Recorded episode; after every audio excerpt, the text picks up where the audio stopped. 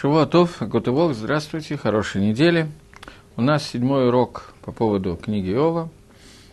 В прошлый раз мы остановились на, то, что, на том, что последний из ответов, который Иов дал э, своим друзьям, заключался в том, что он сказал известную проблему о том, что если мы говорим о Творце, который руководит миром, Башгаха протит частным влиянием и так далее, то Всевышний, который создал человека и знает все замыслы человека, и знает все, что произойдет с человеком и так далее, как может быть, что он наказывает человека за те верот, которые он сделал, за те преступления, которые он сделал, хотя, в принципе, знание Всевышнего исключает свободу выбора человека, и мы сказали, что Иов коснулся проблемы, известной проблемы свободы выбора, как она согласуется с тем, что Творец знает абсолютно все и знает будущее. Э, я не успел в связи с недостатком времени в прошлый раз, я не успел показать, где это написано псуким. Мы сказали, что это то, что Кавана, одна из каванот того, что сказал Иов, но не успели показать, где это написано прямо в отрывках. Десятая глава говорит, книги Иова говорит так. Я не буду с самого начала говорить, но скажем, четвертого предложения. «Разве плоские очи у тебя? Разве зришь ты, как зрит человек? Разве дни твои, как дни человека, и года твои, как года человека? Что ты ищешь вину во мне и допытываешься о грехе моем? Ты знаешь, что невиновен я, от руки твоей никто не избавит. Руки твои предали форму мне и образовали меня всего кругом». То есть, все, что сделал я, это ты сотворил меня таким – ты губишь меня. Вспомни, что я как сделанный из глины. Ты сделал меня, и в прах меня возвращаешь. Не ты ли, как молоко, вылил меня, и как творог сгустил меня. То есть, все, что я сегодня делаю, это то, что ты в меня вложил. Кожей и плотью ты облег меня, костями покрыл меня, жизнь и милость ты, ты делал мне, и повеление твое хранило дух мой. И вот что ты скрыл в сердце твоем, знаю, что это задумано твоем, тобой то, что ты скрыл в сердце твоем, я знаю, что это задумано твоем. То есть, все, что я делаю сейчас, это то, что задумано твоем, и ты знаешь, тобой, и ты знаешь все замыслы, все, все, что будет сделано в этом мире. Если я согрешу, выследишь меня, не оставишь без наказания греха моего. После того, как ты заранее это сделал, заранее таким меня создал, как же ты можешь наказать меня и оставить меня без наказания, если, если виновен я, горе мне, если прав, не подниму голову и так далее. Э, окей. Это кусочек, где просто мифраж сказано о том, что мы говорили. Я просто хотел показать, где это находится псуким, о которых, э, о которых мы говорили, что последний из аргументов, который был Иов, это то, что свобода выбора у человека отсутствует, поэтому за что Всевышний наказывает человека. Это последний из аргументов. Сейчас, после того, как окончился спор между двумя друзьями Иова и Иовом, есть третий по имени Цафар, который говорит свое, свои слова утешения. Ими мы займемся на этом уроке. Вначале я прочитаю текст, потому что я потом боюсь, что я забуду это сделать. Отвечал Савар на, амитя... на Амитянин и сказал, разве... Да. Разве какими-то словами слова твои останутся без ответа, если человек своими словами может э, оправдать себя – ложь заставляет людей молчать. То, что ты ее лжешь, это заставляет людей как бы умереть и промолчать. Ты говоришь, и некому пристудить тебя. Ты говорил безупречно назиданию и чистый в глазах твоих. То есть, ты говорил о том, что аверы у тебя нету, и наказание, которое ты получил, ты получил без аверот, без причины, без хета, без какого-то хисарона, изъяна и так далее. И это, как вы помните, что это было принято друзьями Иова, и, он, и они дальше начали обсуждать, что бывает наказание, которое Всевышний посылает без какой-то авейры, это наказание для будущего. И на это Иов ответил о том, о чем мы говорили на прошлом уроке. И говорил ты безупречно назидание мое и чистое в глазах твоих. Но если бы заговорил Всевышний, отверз уста свои для тебя, и известил тебе тайны премудрости, ибо мудрость разнообразна, и знай, что предел бы забвению Бог некоторые из грехов, предал бы забвению Всевышний некоторых из грехов своих. Одну секундочку. Так. Можешь ли ты, исследуя, отыскать помысли Всевышнего? Можешь ли до конца постичь всемогущего? Это выше небес, который ты можешь сделать. Глубже преисподнее, ты знаешь, что там происходит. Длиннее земли этого мера шире моря. Если проходит он и заключает и собирает, кто воспрепятствует ему? Знает он людей лукавых и видит беззаконие, и не нужно ему всматриваться. И пустому человеку дано сердце, но он подобен дикому ослу, так рождается человек. Если ты приготовишь сердце твое, простишь к Всевышнему руки твои. Если есть несправедливость в руке твоей, удали ее и не, де, и не дай беззаконию обитать в шатрах твоих. Тогда ты вознесешь свое лицо и будешь тверд и не устрашишься. Ты забудешь горе ты забудешь о горе, как о воде, которая прошла. Вспоминать будешь о нем. То есть оно идет в сторону. И светнее полдня пойдет жизнь, утренним светом станет мрак. И спокоен будешь, ибо есть надежда, и окопаешься, и будешь спать спокойно. И ты будешь лежать, и не будут тебя тревожить, и многие будут заискивать перед тобой. Глаза нечестивых и ста... закончатся, и убежище исчезнет у них, и надежда их смертных сдох. Опять кусочек, который сам по себе, который мы прочли, не очень понятный. И попытаемся посмотреть, как в предисловии к этому кусочку разбирает его Мальбим. Мальбим говорит прежде всего, что первые двое друзей Иова, которые спорили с Иовом, они согласились с Иовом в одной вещи. Они сказали, что если Всевышний судит мир Машгиах, следит за миром во всех его деталях и так далее, то невозможно, чтобы оказалась такая вещь, что есть садик, который пропадает просто так. Этого не может быть. То есть, либо должно быть, что у тебя есть какое-то какая-то авера, какой-то грех, и поэтому тебя Всевышний наказывает, либо у тебя нет никакого греха, но Всевышний тебя наказывает ради каких-то вещей в будущем. Но сделать так, чтобы было наказание, которое бессмысленное, не покрывает прошлых прегрешений и не включает все будущих прегрешений, этого сделать не может Всевышний по определению того, что он цадик. Это с этим согласились Элифаз и Вилда. Оба с ними согласились. Но Иов из этого сделал вывод, что поскольку мы видим, что он говорит, я знаю, что у меня нет авейры в прошлом, я знаю, что существует садин, который не доживут до будущего, не выдержат этого испытания, то таким образом мы видим, что нету хашгахи протит, иначе Всевышний бы себя так не вел. Это был основной аргумент Иова против них. Они оба были согласны, что да, ту причину-следственную связь, которую установил, что если есть Гашгаха, если есть влияние Всевышнего в этом мире, то Мимейла автоматически не может быть, что цадик пропадет просто так в этом мире, либо за прошлое, либо ради будущего у него есть какие-то эти исурим. Это два Магалаха, которые они крутили, вокруг них крутился спор. Но они спорили его в соответствии с, с тем, что они выдали вот эту вот аксиому, что не может быть садик, который пропадает из этого мира. И каждый объяснял по своей шите, либо будущее, либо прошлое, сейчас не будем в это ходить. Цафар пришел и сказал, что изначально до конца, от начала до конца, то, что ты, Иов, сказал, что не может быть такого, что цадик пропадает из этого мира, без всякой пользы пришли из Сурим, и из этого мы можем делать какие-то выводы про Хашгаха Протит, про частное влияние, с этим пришел спорить Цафар. Ты, говорит, сказал о том, что не может быть садик, что получил Исурим и пропал из этого мира просто так. Это неверно.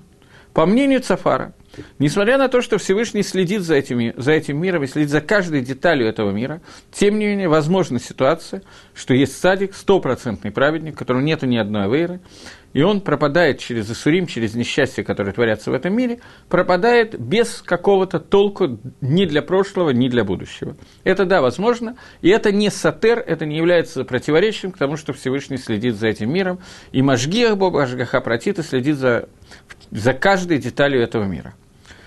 И нету никакой, никакого минуса, никакой неточности, никакой проблемы в случае, если есть садик, который пропадает в своем садкосе. Почему? Потому что это можно объяснить с помощью такого исследования, что Гашгоха Всевышнего раскрывается, можно ее раскрыть в виде двух восприятий.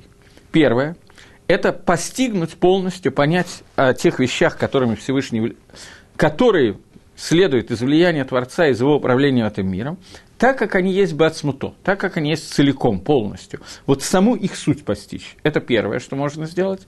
И второе, что можно сделать, это увидеть эти вещи так, как они даются нам в ощущениях. Не так, как они на самом деле происходят, а так, как мы, тот вывод, который мы можем из этого сделать, как мы можем их воспринять. С точки зрения нас, с точки зрения тех, кто микаблим эти вещи, принимают их. Понятно, говорит Сафар, что невозможно нам ни в коем случае понять те вещи, так, как они на самом деле происходят. Понять ацмус, суть влияния Всевышнего на этот мир, мы не можем ни в коей степени. Но мы можем понять то, как мы воспринимаем это влияние. И это две разные вещи. Но то, как мы воспринимаем, как они делают, как они воздействуют на наши ощущения, на нашу жизнь, это нам дано понять и воспринять. И все знания, которые есть у человека, его гаскала, его мудрость и так далее даются только через вот эти вот восприятия того, как воспринимает это, этот мир, но не того, как на самом деле идет воздействие на этот мир. Есть разница между этими двумя понятиями. И в зависимости от того, как, насколько у нас развит нас, наш мозг, и в зависимости от этих вещей мы можем понять то, что происходит. И условия нашего восприятия – это не, не то, что на самом деле происходит с этими вещами. Есть разрыв между этими двумя вещами. Есть вещь, которую я понимаю, так как я ее воспринимаю, есть, есть вещь, так как она есть на самом деле. И это, как говорят у нас в Одессе, две большие разницы. Вот на этом основывает, Ио, э, на этом основывает Сафар свое объяснение, которое нам сейчас дать, надо дать. Окей, пока возникает вопрос, я вижу, что какой-то вопрос, но я его не могу прочитать, я продлю немножко дальше, а потом прочитаю вопрос. Если так, то говорит Сафар, то мы не можем э, судить о тех вещах, которые мы видим, так, как мы их видим. Почему? Потому что мы их видим только через наше восприятие, а не так, как они есть на самом деле. Пока возник вопрос, я сейчас его прочитаю, и мы вернемся к этому моменту. Говорит Мидраш Раба, сказал Раби Хи от имени Раби Симая, на том совещании у фараона присутствовали трое, Белам и трое Иов. Белам дал совет убивать евреев, был убит. Иов промолчал, был сожжен на чашке и страдания. И Тро убежал из того, что его сыновья э, восседали в Лешкада Гезит, то есть в Сангедрине. Здесь же говорится об этом же Иове, и в этом ли на самом деле его реальная причина страданий. Я еще раз возвращаюсь к тому, что я сказал с самого начала этой этой седры, этой серии уроков. Я сказал, что я буду вести уроки только по комментариям Альбима. Количество комментариев, объясняющие то, как страдал Иов и почему он страдал и так далее, это Элу Дворим Шейн Шур. Это вещи, у которых нет предела. Э, количество мидрашим, которые говорят на эту тему, это тоже несколько, немножечко бесконечное количество мидрашим. Я специально изначально привел Гемора Баобасру на первом уроке, которая говорит о том, что есть махлокис – Иов был евреем или не евреем. Он жил до Матан Тойра или после Матан Торы, до дарования Торы или после дарования Торы. И вообще был такой человек, или это просто Машали Дугма. Или этого человека не было, это просто придуманная история для того, чтобы нас чему-то научить. Мальбим не приводит ни разу этот мидраж, который сказал Рабихия, относительно того, что Иов получил свои страдания за то, что он промолчал и не защитил евреев. Такой мидраж существует. И тогда весь Магалах спора между Иовом и его э, друзьями, будет совершенно иной. Потому что причина страдания Иова Раби Хия нам уже раскрыл, она нам уже известна. Мальбим же поддерживается точки зрения о том, что причина страдания Иова, давайте мы дойдем до конца, но раскроется она только в самом конце. Честно говоря, вот так вот положи руку на сердце, этот мидраж мне не очень понятен. Это не самое страшное для Рабихия Кушья, что я не понимаю этого мидраша, но, тем не менее, с самого начала, с первых глав Иова, нам было сказано, что Всевышний сказал, он засвидетельствовал, что Ева нет ни одной авейры, ни одного преступления. Он также Тагор, также Гадоль, также Кадош, как Авраам Авину. И это был спор между Всевышним и Сотаном, и для этого Сотан был отправлен к Иову, чтобы привести его страдания. То есть, на самом деле, нам на самом, в самом книге Иова, согласно Мальбиму, в самом начале книги нам уже объяснили смысл страдания Иова. Надо будет чуть-чуть еще пояснить, сам, к самому конце нам пояснят еще. Но Иов не знал, что происходило во время диалога между Сотаном и Акодыш Бругу, поэтому он не знал причины своих страданий, поэтому он должен был попытаться ее выяснить. Но нам с вами она открыта. Согласно тому, как Мальбим объясняет, и я не знаю, как можно объяснить иначе это место, поэтому я не знаю, как этот мидраж согласуется с вот этим вот местом, первой и второй главой Иова, где сказано, что Всевышний нам сказал, что Иова нет никаких, страд... никаких авирот. Наказания, которые ему придут, они не придут за те преступления, которые он сделал. Поэтому я иду по Магалаху Мальбима сейчас, потому что по любому другому Магалаху будет совершенно иначе. Малах Мальбима считается в книге Иова самый такой гешмак, самый вкусный, самый красивый, самый интересный, поэтому я выбрал его. Но, тем не менее, я не знаю, как Мальбим разбирается с этим Мидрашом. Бепаштус, он считает, что этого Мидраша нету. Это очень легко согласуется с тем, что Гемора в Бабы тоже приводит два мнения, что Ев жил совсем через много-много лет после этого, первое мнение, и второе мнение, что Ева вообще не было. И только одно из трех мнений Гемора и Бабасра согласуется с Мидрашем Рабихи. Поэтому нам уже не очень трудно сказать, что Мальбим идет не по этому Мидрашу. понятно, это легко объяснить. Не исключено, что, несмотря на этот мидраж, Магалах Мальбима тоже можно объяснить. Тогда нам нужно сказать, почему я так говорю, потому что я задал, сам задал кушью на себя. Как этот мидраж, который привел нам Рафицкак, согласуется с тем, что в начале книги Иова сказано, что Иов получает наказание без причины, что Акодыш Бару говорит, что у него нет авейра, за который его надо наказать. Тем не менее, Мидраж говорит, что Иов был осужден за то, что он промолчал. Как это согласуется с этой фразой? Это царихи Юн некоторые. Это кушья на Мидраш, не кушья на книгу Иова, потому что в Иове написан диалог между Акодыш Баругу и Памфлей, которая там была, ангелами, которые там были и так далее. Тем не менее, Рабихия, понятно, что от имени Раби Симая нашел, как объяснить этот посук из Иова. И он объясняет это. Я могу какие-то свои объяснения сказать. Я не читал, как он их объясняет. Но общий Магалах должен быть такой, что несмотря на то, что у него было проблема в том, что он промолчал, если бы не то испытание, которое Всевышний с Сотаном хотели сделать, то за эту Авейру отдельно он бы не получил те наказания, которые он, он получил. А он их получил не из-за этой Авейры, эта Авейра являлась причиной, что эти наказания были даны именно через него, но получил он их из-за того, что Всевышнему нужно было доказать, что нету человека подобного, что может быть человек, который придет, приведет, придет к этим Исурим, и эти Исурим нас должны научать, научить о причине того, как может быть садик, которому плохо в этом мире. Весь Магалах Мальбима двумя словами можно выразить одним словосочетанием. Вопрос, который задал Маширабейну Всевышнему. Как может быть садик, которому плохо? Цадик имеет, имеется в виду цадик Гамур, которому плохо. Мы должны сказать, что, когда мы пользуемся этим Магалахом, что не за те авейрот, которые сделал Иов, он приходит, это, приходит к этому наказанию. Может быть, у него и была проблема, что он промолчал, но эта проблема не является причиной. Или Хойра, на первый взгляд, Рабихи написано иначе. Но поскольку есть другие Мидрашим, то мы можем смело говорить о, о Магалахе Мальбиме, другом Магалахе. Дери Хагав, просто заодно.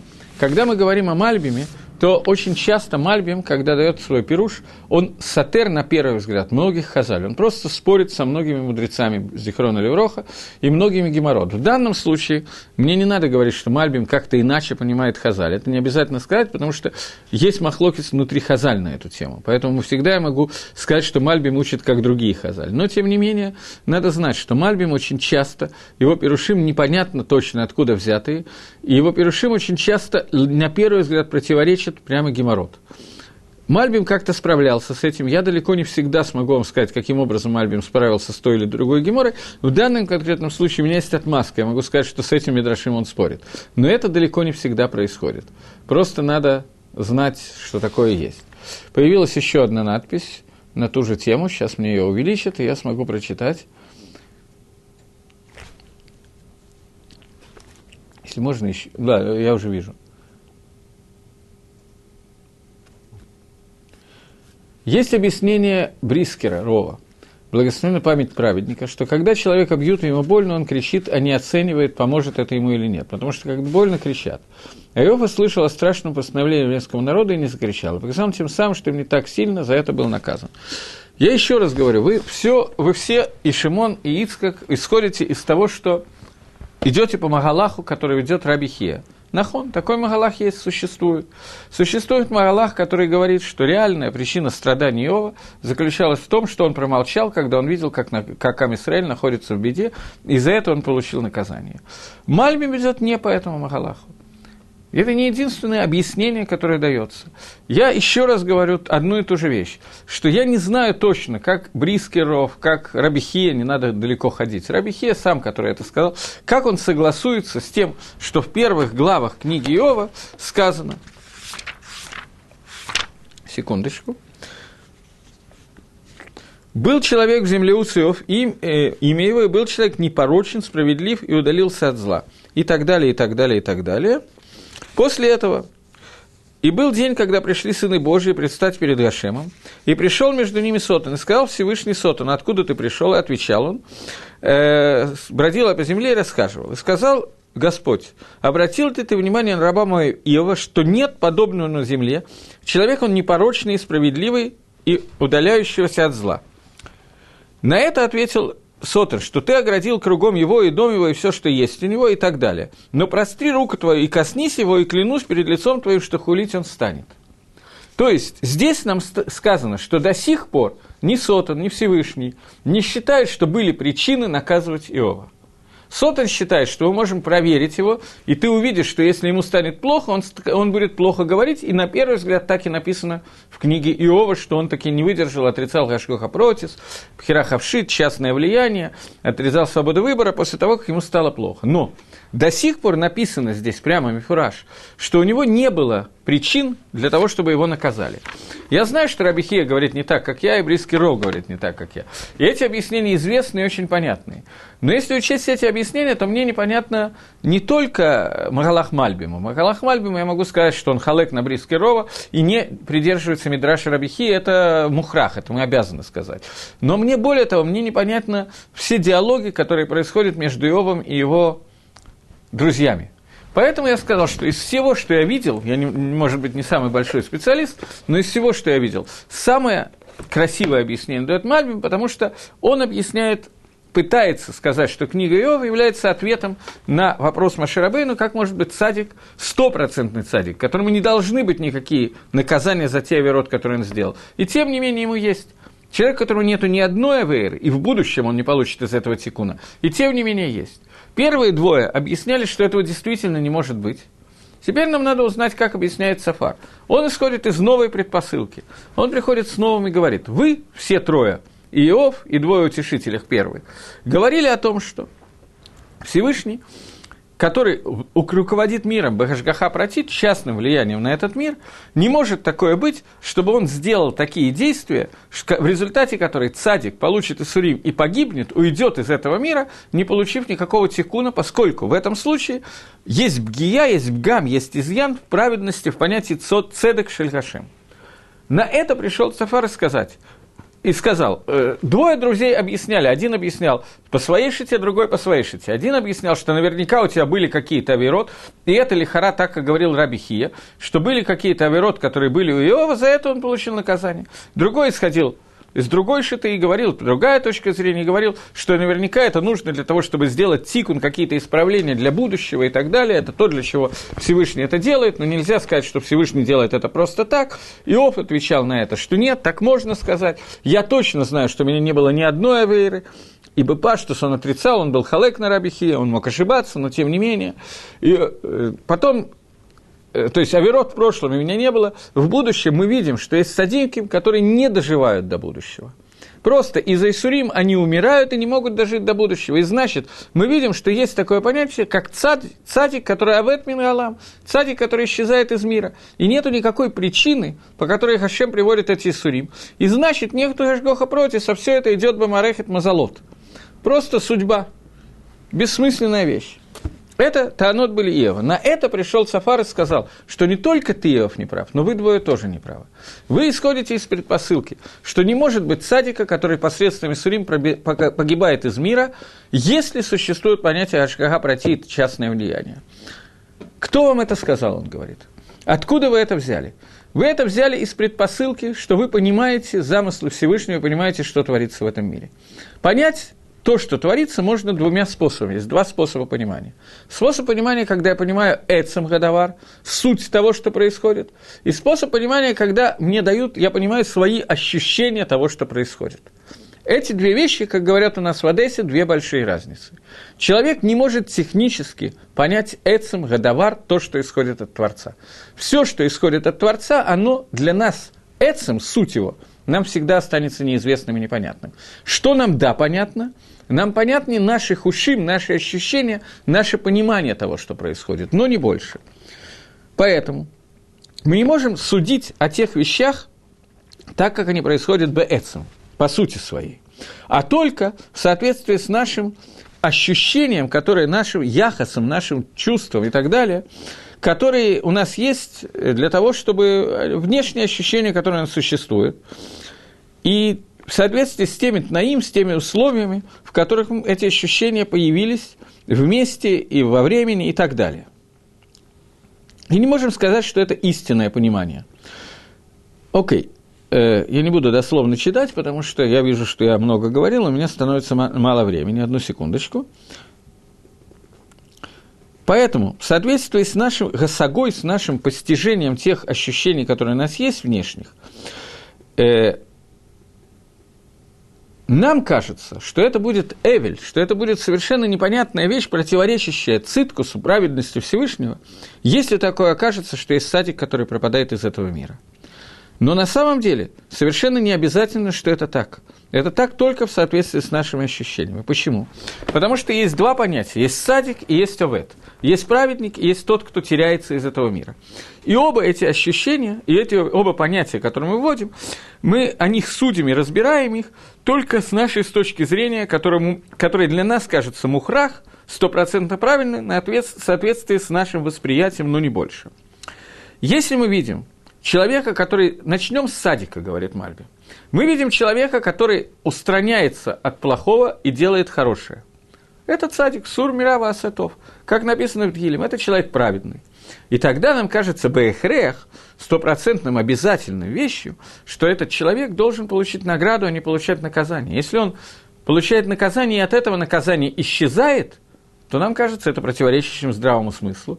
И из этого ты, Иов, пришел к тому, что нету Гашгоха протис. И вы двое, друзей его, пришли, в общем, к тому же самому. Вы только сказали, что это неверно, что ты Иов неправильно понял. Не может садик исчезнуть, не может быть, чтобы не было причины и так далее. Но если бы садик мог исчезнуть, и причины не было, вы были бы согласны с Иовом, что это означает, что нету Гашгаха протит. Я говорю, нет. Просто мы с вами, человеки, люди – с большой, а лучше с маленькой буквы, неправильно понимаем, что такое понятие цадик. Мы понимаем, что человек, который ушел от добра, от зла и делает добро, это и есть цадик. Дерегагав. В этом месте Мальбим немножечко халек на меня. Я думал, смухлевать и не сказать это, но Мальбим говорит, что это лучше всего, эта точка зрения, проходит с той точки зрения Гемора, что Иов жил до дарования Торы. А я сказал, что лучше всего это Мальбим, весь Магалах Мальбим проходит, если сказать, что это было после дарования Торы. Это не тот, про кого говорил Рабихия. Э, э, Мальбим не говорит, что это тот, про кого говорит Рабихия. Рабихия он нигде не приводит. Но он говорит, что это хорошо согласуется, лучше всего. Он говорит, что это со всеми тремя шитот согласуется, но лучше всего согласуется с той шитой, что это было до дарования Торы. Почему? Потому что до дарования Торы мы воспринимали понятие цадик и раша, праведник или честивец, только с точки зрения немуса. Не знаю, как немус на русском языке сказать, очень трудно придумать эти слова. С точки зрения такого общечеловеческого восприятия. Человек себя ведет хорошо, значит, он хороший человек, садик. Человек ведет себя плохо, он плохой человек. На самом деле, говорит Мальбим, это совершенно не так. Человек, который устраняется от общепринятого понятия зла, в том числе общепринятое понятие зла не только среди людей, но даже с точки зрения Торы, и делает добро во-первых, добро, которое имеется в виду, добро, которое не мус, воспитание, нормальное поведение обязывает человека делать добро, это не означает, что он садик. Самое простое объяснение, что для того, чтобы был садик, нужно Тора у Митсвос, а мы говорим сейчас о времени до дарования Торы, когда Тора у Митсвос не было, поэтому хорошее поведение и устранение от зла не означает праведность человека. Но по второму мнению, которое высказано в Геморе, что Ев жил после дарования Торы, это тоже проходит, и Мальбим большую часть своего пируша именно этому посвящает. И говорит о том, что человек, который живет после дарования Торы и связан с Торой и заповедями и так далее. Мы видим человека, который всего себя вкладывает в исполнение заповедей, и мы не видим ни одной аверы, которую он делает, мы видим, что он делает мицвод и так далее, и у нас создается впечатление, и у него самого тоже, что этот человек цадик – он называется праведником. Это не цадик, говорит э, Мальби. Цадик и Роша, и Роша, разница между ними, Рошу он не затрагивает, цадик. Это человек, который делает то, для чего он создан, в соответствии с теми возможностями, которые вложены в этого человека при его творении, и в соответствии с теми возможностями, которые он должен реализовать. Если человек делает много мицвод и так далее, но не делает те мицвод, ради которых он создал, не достигает той мадреги, того уровня, на который, которого он должен достичь, то это не называется, что этот человек цадик. Что он хочет сказать Мальбим в этом месте? Он говорит, что слова Цафара связаны с тем, что вы утверждаете, что человек, который мы видим, что он цадик, и он пропадает из этого мира через Исурим, это доказательство – того, что нету Гашгахи. Вы только, вы двое, которые спорите с Ивом, вы двое друзей, спорящих с Ивом, утверждаете, что этого не может быть. Ев утверждает, что это может быть. Поэтому Ев приходит к тому, что Ашгахи нету, вы к этому не приходите. Я говорю Йотер, гораздо Йотер, гораздо больше этого. Я говорю, что сам факт того, что мы видим цадика, который исчезает из мира, не говорит ни о чем. Почему? Потому что мы видим все с нашей точки зрения. Мы не видим это с точки зрения Всевышнего. С нашей точки зрения этот человек, начинаем с первого пункта. Первый пункт – цадик, второй пункт пропадает. Первый пункт – цадик. Мы видим, что человек является цадиком. Мы не знаем, что такое цадик. Что такое цадик, может служить только, э, судить только Творец мира. Мы не находимся на том уровне, мы видим только внешние проявления каких-то вещей. Каким образом мы их видим? Мы их видим очень на простом примере. Мы видим, что человек делает хорошие вещи, делает мицвод, не делает оверот. Но человек создан для того, чтобы быть на определенной мадреге, на определенном уровне, ради которого Творец его создал. И никто из нас не может судить даже про себя, я не говорю про кого-то другого, находится он там, где ему нужно быть или нет. Поскольку мы не знаем, что в него вложил Всевышний, возьмем это такое на мистическом объяснении, Мальбим не стал в это входить, потому что ему показалось это очень простым, но другие комментаторы не, не здесь, в других местах в это входят, особенно любят хасидские комментаторы говорить на эту тему, о том, что человек, который дается, его, который создан в нашем мире, его душа, каждый из душ каждого человека приходит из какого-то определенного места. И в зависимости от того места, из которого она пришла, в зависимости от этого он должен совершить определенную авойду, службу, для которой он создан. На простом языке он должен находиться на той мадреге, на той ступени в этом мире, для которого он был создан, из которого пришла его нефиш, его душа в этот мир.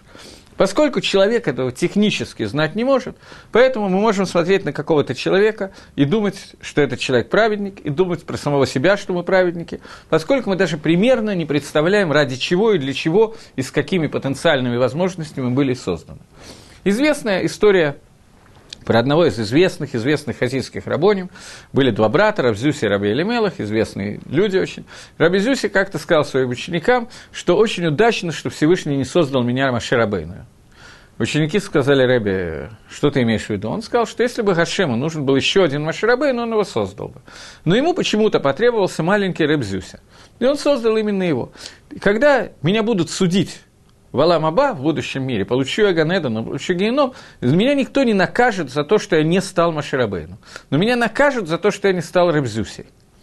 Для этого человек должен знать, для чего он создан. Говорит нам Цафар, что ни один человек не знает, кто цадик, кто не цадик.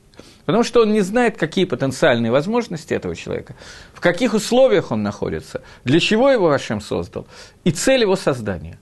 Поскольку это неизвестно, то мы не можем судить о том, что такое цадик. Поэтому ты, Иов, не можешь знать, цадик ты или не цадик.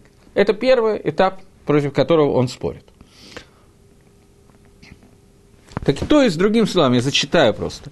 Получается, что возможно, нарисованная такая возможность, что человек будет не ре видеться как цадик, в, окру... в... в ощущениях, которые даны в этом мире людям, и тем не менее он будет Раша в соответствии с тем, что он является на самом деле, по сути своей.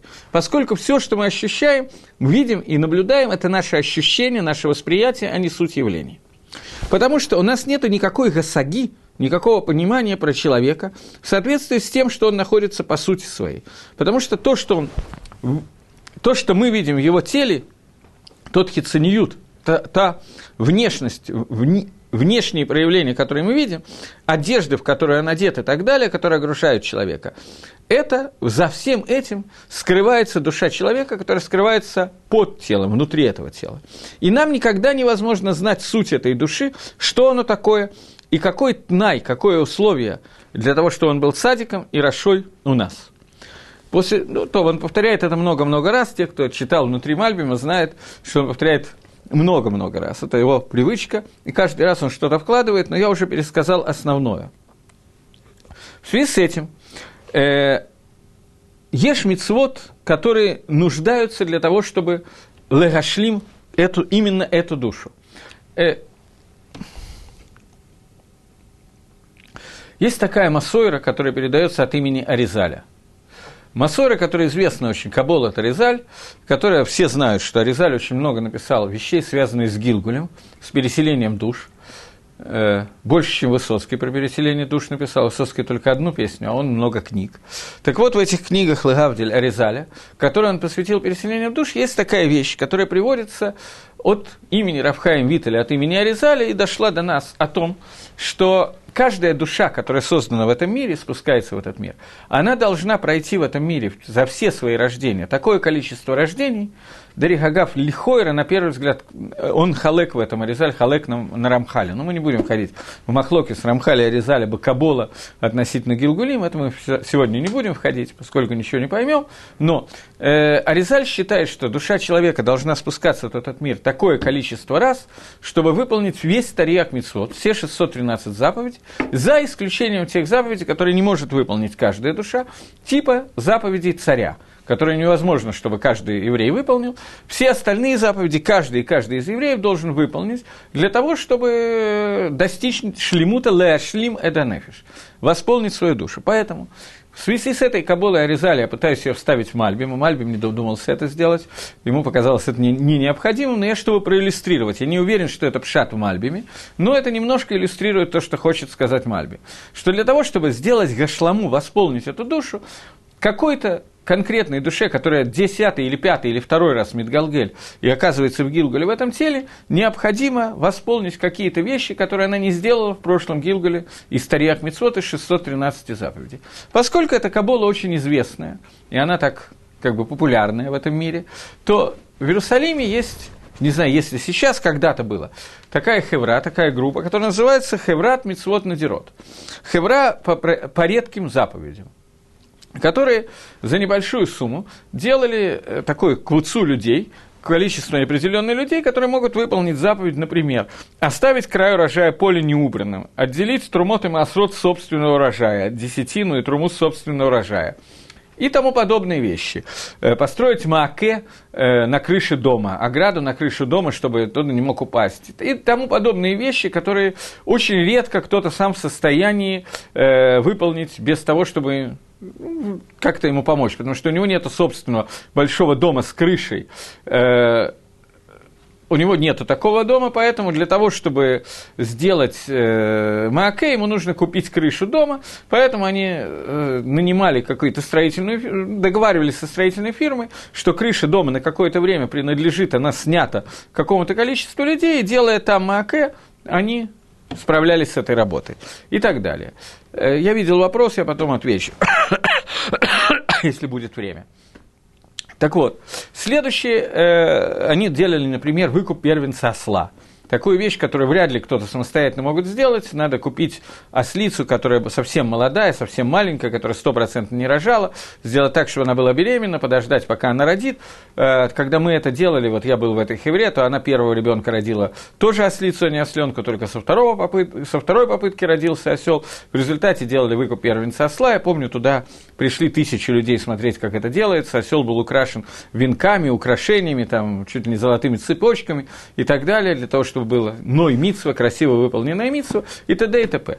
То есть, для того, чтобы легашлим, Аризаль считает, для того, чтобы легашлим восполнить э, ту функцию, ради которой в этот мир спущена душа, она будет спускаться столько раз, сколько она попадет в те условия для того, чтобы выполнить те заповеди, которые ей не хватает. Я хочу просто привести пример из Аризаля о том, что говорит э, Мальбим. Он совершенно не обязательно говорит об этом, но об этом тоже, это тоже входит туда. Что для того, чтобы судить эта душа, она является цадиком и Рашой, нам надо знать, что конкретно в этот раз, в этом месте она должна была сделать. И то, что она в это время сделала другую мицу, это хорошо, но тем не менее этого может быть недостаточно, и нету дин цадика. Рамхаль считает, меня спросили, в чем спорит Аризаль с Рамхалем, это невероятно важный вопрос для понимания страданий Иова, но тем не менее. Рамхаль пишет о том, что максимальное количество гилгулей, которое может быть, это три гилгуля. Аризаль Кинере считает, что может быть больше. Более подробно я не знаю, не буду об этом говорить говорить. Все. Теперь двигаемся дальше. Э, тоже непонятно, пишет ли это Рамхаль, это так выводит из Рамхаля. Теперь двигаемся дальше. Еще один вопрос пока появился. После воскрешения из мертвых, в какое тело вернется душа, которая имела множество гилгулим? Или душа может разбиться на множество душ? Во-первых, я вам по секрету скажу, я не планировал вести урок по поводу переселения души, воскрешения из мертвых и так далее. Я не самый большой специалист на эту тему. Во-вторых, э, тело человека имеет функции для души, как одежда для тела. Так же, как человек может переодеть другие одежды, на шаббат одни, в будний день другие, и даже в будний день может менять одежды, так и душа меняет тело. Тело не является частью души. Поэтому не имеет никакого значения, в какое тело оденется в следующий раз душа, потому что тело имеет статус одежды, она может его переодевать. Поэтому это не имеет никакого значения. Будет ли душа разбиваться на множество душ, насколько я понимаю, нет. Окей, дальше.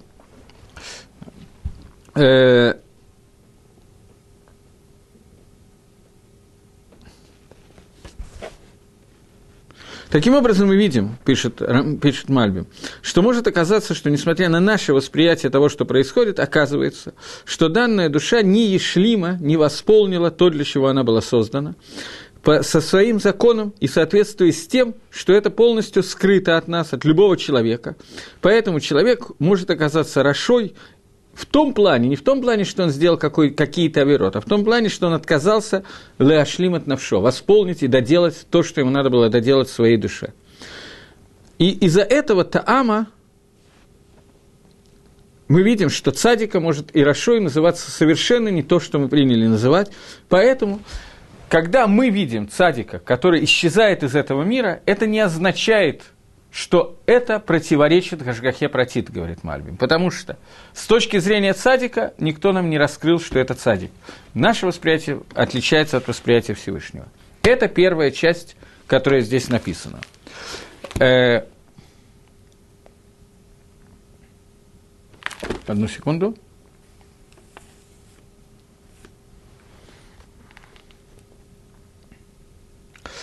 Обратите внимание, как это говорит сам Иов. Э, Ниов сам Цафар. И отвечал Сафар и сказал, разве останется без ответа то, что вы говорите? разве человек, который так много говорит, он прав? Ложь твоя заставляет людей молчать. И глумишься ты, и некому пристыдить тебя. И говорил ты, безупречно создание мое, и чистое в глазах Всевышнего. Но если бы заговорил Бог и отверз бы уста свои для тебя, и взвестил бы тайны премудрости, ибо мудрость его разнообразна. То есть, Цафар говорит о том, что с твоей точки зрения, Йов, ты говоришь правду, ты цадик. И это заставило людей молчать, потому что они не видят контраргументов против этого. Но ты говоришь неверно, потому что ты говоришь «Мицад бен Адам» со стороны человека. Если бы заговорил Всевышний, раскрыл бы уста твои и возвестил бы тайны своей премудрости, то кто тебе сказал, что ты бы оказался цадиком, Рашой, кем? Ты говоришь с теми хушим, с теми ощущениями, которые мы, люди, можем воспринять. Всевышний судит с точки зрения своей, он видит давар беэцем, он видит суть этого явления. А наше восприятие его будет совершенно разное. И знай, что предел бы забвению Всевышнего некоторых из грехов твоих. Можешь ли отыскать и исследовать ты помыслы Всевышнего? Можешь ли ты до конца понять Всемогущего? Это выше небес. Что можешь сделать ты? Глубже преисподней, что знаешь ты? Понятно? Это то, о чем говорил сейчас Сафар. Длиннее земли мера этого и шире моря. Если проходит, он и заключает, и собирает, кто воспрепятствует ему. Теперь есть вторая часть. Мы, на этом мы закончили первую часть того, что сказал Сафар. Сейчас мы должны заня- заняться второй частью. До этого у меня появился новый вопрос. Получается, что ни про какого человека нельзя сказать, что он садик. Про человека можно сказать, что он цадик с точки зрения человека. Мы можем сказать, что этот человек не нарушает заповеди Торы и соблюдает заповеди Торы, что он хорошо относится к людям и так далее. В этом плане он цадик. Но когда мы говорим о том, о чем говорили Иов со своими друзьями, о том, что как может быть, что Всевышний влияет на каждую накуду, на каждую деталь этого мира, и при этом может оказаться, что человек, который цадик, исчезает из этого мира посредством Исурим, несчастья, которые есть, как может быть цадик в Иралу, то на это отвечает Сафар, что с этой точки зрения мы не можем судить, кто из садик, кто нет, Мицад Гашем, не Мицедейну, не с нашей стороны. С нашей стороны мы видим, что он садик и праведник. Но если он отказывается от Гашламы, от восполнения того, для чего он создан, и не делает то, то, для чего его создал Творец и так далее, то это может видеть только Творец, а не мы. И поэтому будет у него наказание, награда и так далее в этом мире, есть ли смысл ему существования в этом мире, если он все равно не машлим себя, не доделывает себя, об этом, сказал Сафар, не нам судить. Есть единственный, кто может об этом судить, и это не Иов и не его утешители. Поэтому все, весь ваш постулат, что не может быть, если есть Гашгаха пройти частное влияние, при этом, что цадик исчезает из этого мира, это неверно. Потому что вы не можете знать смысл, по которому Всевышний того или иного человека убирает из этого мира.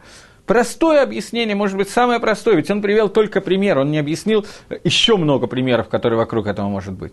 Он только сказал, что вы не можете судить, потому что вы не знаете, что должен был этот человек сделать в этом мире. Если его смысла в этого времени существования нету больше – то Акодыш Барагу может его убрать из этого мира, потому что нету никакого смысла, он не машлим себя. Те митцвот, которые он делает, это хорошо, водай, но это не то, для чего он существует. Поэтому может оказаться человек, которого ты видишь как цадик, и он уходит из этого мира, и мы об этом без смысла с твоей стороны. Потому что ты не видишь, для чего он был с самого начала создан в этом мире. Сейчас мы говорим про цадика с этой точки зрения. Обычно, когда мы употребляем слово цадик, мы употребляем его не так, как употребляет Сапар, а либо де Мальбим, по мнению Мальбима. Мы говорим, что цадик – это человек, который не нарушает заповеди и, наоборот, делает мицвод. Этот человек называется цадик. Но при этом, когда мы видим какие-то вещи, которые с ним происходят, говорит Сафар, то ты можешь не знать, из-за чего они с ним происходят. Это не сатер, он говорит очень, много, очень серьезную вещь это не сатер, это не является противоречием тому, что он цадик. Ведь у нас с самого начала стоял вопрос, который поставил Машир Абейну. Цафар начинает отвечать на этот вопрос. Они все пытались ответить. Но все предыдущие ответы Цафар отказывается от них, потому что Иов победил своих, э, как их сказать, спорщиков, которые с ними спорили, и сказал, что все их аргументы неверные. И тогда Цафар говорит, да, их аргументы неверные. Может оказаться цадик в Иралу, праведник, которому плохо, по, по нескольким причинам. Первая причина. Во-первых, мы не знаем, что такое Ра, но это во-вторых, мы до него не дошли, и не знаю, дойдем ли сегодня, я планировал намного больше пройти. А первая причина состоит в том, что то, что мы называем цадик, это не цадик, это не обязательно называется цадик. Не потому, что мы думаем, что он цадик, а на самом деле он раша. Не в этом дело. В том, что с точки зрения наших восприятий, вода и он цадик – у него нет ни одной авейры. Но поскольку он не машлим свою душу, то поэтому мы не знаем, как, не знаем замысел Творца, в которых он дает какие-то исурим этому человеку. Это кавана, который сказал Сафар первое. Я зачитал, чтобы показать, где это написано в, э, прямо в тексте. «Если бы заговорил Всевышний и раскрыл свои уста, и возвестил бы тебе тайны премудрости, ибо мудрость разнообразна». Ты видишь односторонне, ты видишь только со своими хушим, со своими ощущениями. У Всевышнего он видит беэцем, и он видит суть явления. И суть явления – это не то, что ты видишь, и ты никогда его не можешь увидеть, ты человек. И знай, что предел бы забвения Всевышнего некоторые из грехов своих. Всевышний бы на какие-то грехи ему не, не так важны. Ты думаешь, что эти грехи это является то, что является ключевым, чтобы сказать, что Раша, может быть, не на это бы обратил внимание Всевышний. Можешь ли, исследуя, отыскать ты помыслы Всевышнего, можешь ли до конца постичь Всемогущего? Поскольку мы всего этого сделать не можем, поэтому не можем определить, что с точки зрения Эцем Гадавар этот человек цадик. Но с точки зрения Торы и Митсус, которые нам даны, вода, что мы можем судить о людях. Но нам тоже это не обязательно делать. Окей. И вторая часть. Вторая часть говорит говорит, э, что вам трудно понятие цадик, который авет мингалам. Цадик, который исчезает из мира. Про цадика мы уже поговорили. Вторая часть – исчезает из мира. Что такое то, что мы называем, что, э, что исчезновение из мира? Мы называем исчезновением из мира тело, которое мы ощущаем и видим и так далее. Э, то есть у нас есть засага, объяснение и понимание и восприятие только тех вещей, которые мы через свои чувства и ощущения воспринимаем легавдиль, легавдиль, как сказал когда-то, я не знаю, кто меня слушает, какого возраста люди и так далее, когда-то в институте нас за, заставляли учить наизусть определение товарища Ленина, что такое материя. Материя – это объективная реальность, данная нам в ощущении. Это я запомнил навсегда, вероятно, это уже, к сожалению, никогда не забуду. Так говорит Мальбим, именно пользуется этим определением. Он говорит о том, что кто мы такие, чтобы судить о том, что такое лаабет, потерять, исчезнуть. Мы воспринимаем любое существование через ощущения, которые у нас есть. А на самом деле, может быть, что это только часть, внешняя часть, часть ощущений, данные нам, пропадает в человека. А суть этого человека, его существования, может быть, оно в его душе, в его внутренности, остается без изменений, и оно, наоборот, посредством того, что нам кажется, что человек исчезает, может быть, оно, наоборот, мечталемит, оно, наоборот, становится более шалем, более полным и так далее.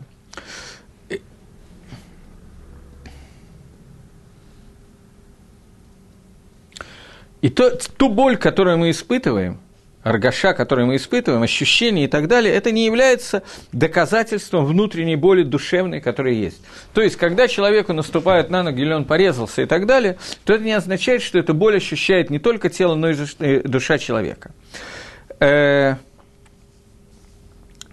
И он пишет о том, что многие философы все время говорят о том, что существует более духовный мир и так далее, в нем есть другие ощущения, и то, что здесь является това, там называется ра, то, что здесь хорошо, там плохо, и наоборот.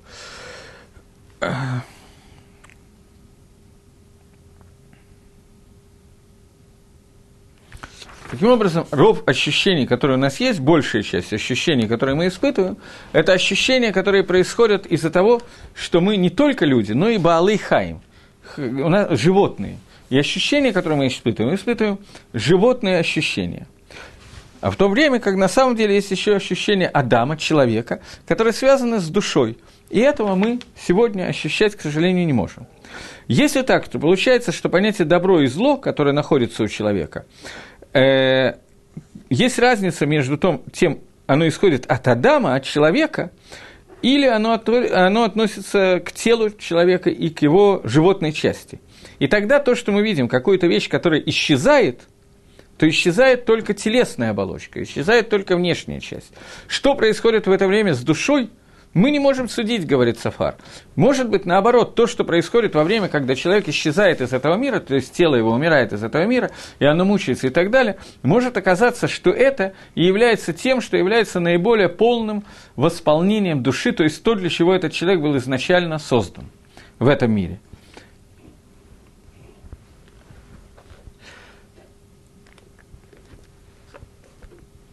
Э, секунду.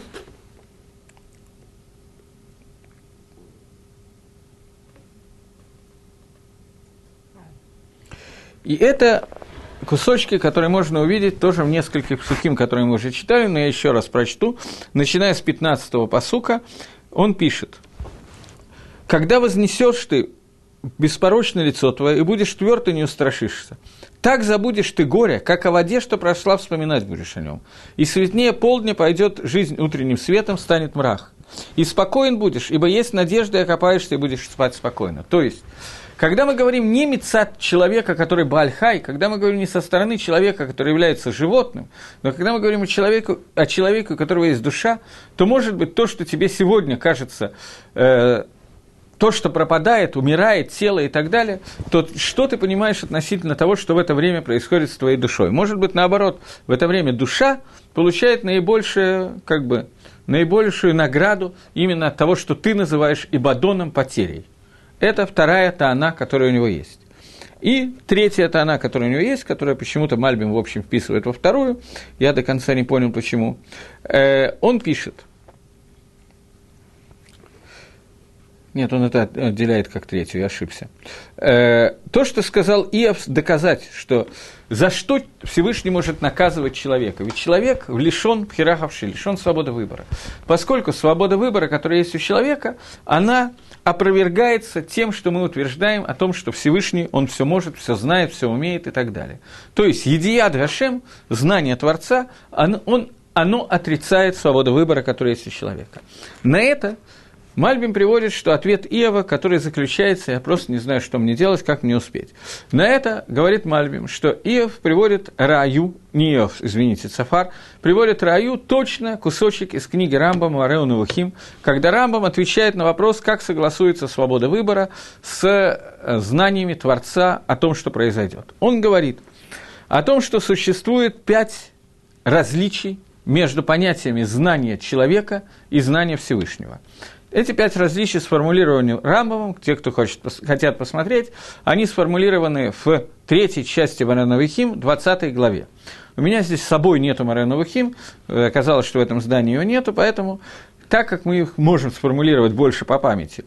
Первое, он говорит, что у Всевышнего есть одно единое знание, а у человека эти знания касаются каждого конкретного элемента. Об этом он знает это, об этом это, об этом то и так далее. То есть знания человека всегда связаны с объектом, о котором мы говорим. Знание Всевышнего, оно не делится, как Всевышний не единый неделим, так и его знание единое и неделимое.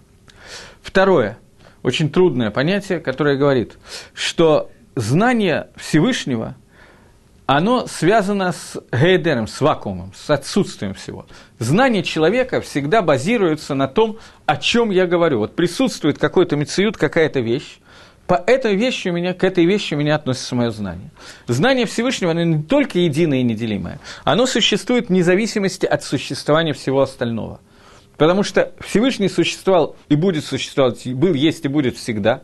Его знание о себе, оно существовало всегда, поэтому, вне зависимости от творений и всего, что существует, создано, или неважно сейчас, каких деталей, о чем идет речь, вне зависимости от всего этого, его знание существует афилу бейдер, даже когда нету ничего, поскольку Творец есть всегда. Это вторая часть.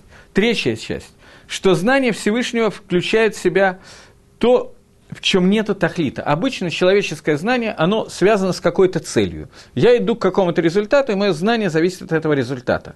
Если я не иду сам к результату, я вижу, что эта вещь создана для того-то и того-то. Это стул, на нем сидят, это стол, за ним едят, и так далее, и так далее. Это знание человека. Знание Всевышнего, поскольку сам Гакодыш Бругу, он бли, тахлит, у него нет цели, он бесцельный, его цель непостижима, он вечный, поэтому цель, она имеет в виду какой-то конечный результат, в отличие от Всевышнего. Поэтому знание его, оно тоже бли, тахлит, оно тоже без цели.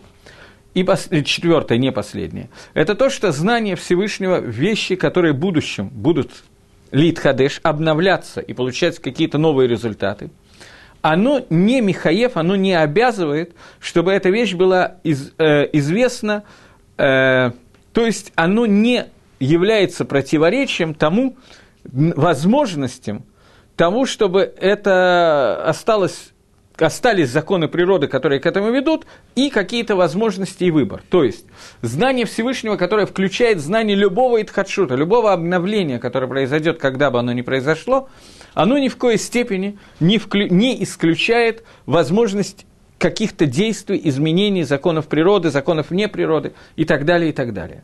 И, наконец, последнее. Знание Всевышнего не изменяется в зависимости от того, как изменяется мир и изменяются какие-то вещи, которые были и так далее. И это знание оно было до того, как эти вещи случились, и будет после того, как они случились. Это пять отличий, которые существуют между знаниями, понятием знаниями Творца и понятием знания Всевышнего. На основании этих пяти различий, которые указал Рамбом, говорит Сафар. Понятно, что Сафар не читал Рамба Мора Наухим, так мне почему-то кажется, но при этом Мальбим утверждает, что он базируется на этих пяти вещах, на, на тех же пяти вещах, на которых базируется Маль, э, Рамбом, и говорит, что на основании этих пяти вещей говорит Сафар. Ты, Иов, утверждаешь, что если Всевышний все знает, то у нас не остается свобода выбора. Одно из определений различия знаний между знаниями человека и знаниями Творца – это то, что его знание, оно технически не мешает любым ипширует, которые есть у нас, любым возможностям, которые есть у нас. И какой бы итхадшут, какое-то обновление в этом мире не произошло, это обновление никак не повлияет на скорость поезда и никак не повлияет на нашу свободу выбора. А то, что ты не понимаешь, как это может произойти, потому что ты не понимаешь, что такое знание Творца, и никто другой этого тоже понять не может. Так же, как мы не можем постичь от смутошили Акодыш Баругу, никогда не сможем постичь, что такое суть Всевышнего, так же мы никогда не сможем постичь, что его знание. Но одна из аксиом этого знания – это то, что это знание не мешает свободе выбора, которая существует. Это то, что он говорит – и он говорит, где это сказано в наших кусочках, в нашем отрывке, он говорит, э, 10 и 11 посук. «Если проходит он и заключает и собирает, кто воспрепятствует ему? Ибо он знает людей лукавых и видит беззаконие, и не нужно ему всматриваться долго». То есть, эти псуким говорят о том, что Всевышний видит все, что произойдет, ему не нужно всматриваться. Он знает, что они выберут но при этом им никто не мешает быть лукавыми, как в русском переводе сказано, и никто не лишает их той свободы выбора, которая будет у них. Таким образом, Цафар отвечает на все таанот, которые были Иова, новым Агалахом, который мы сейчас сказали. Следующая глава посвящена тому, как Иов будет спорить с ним.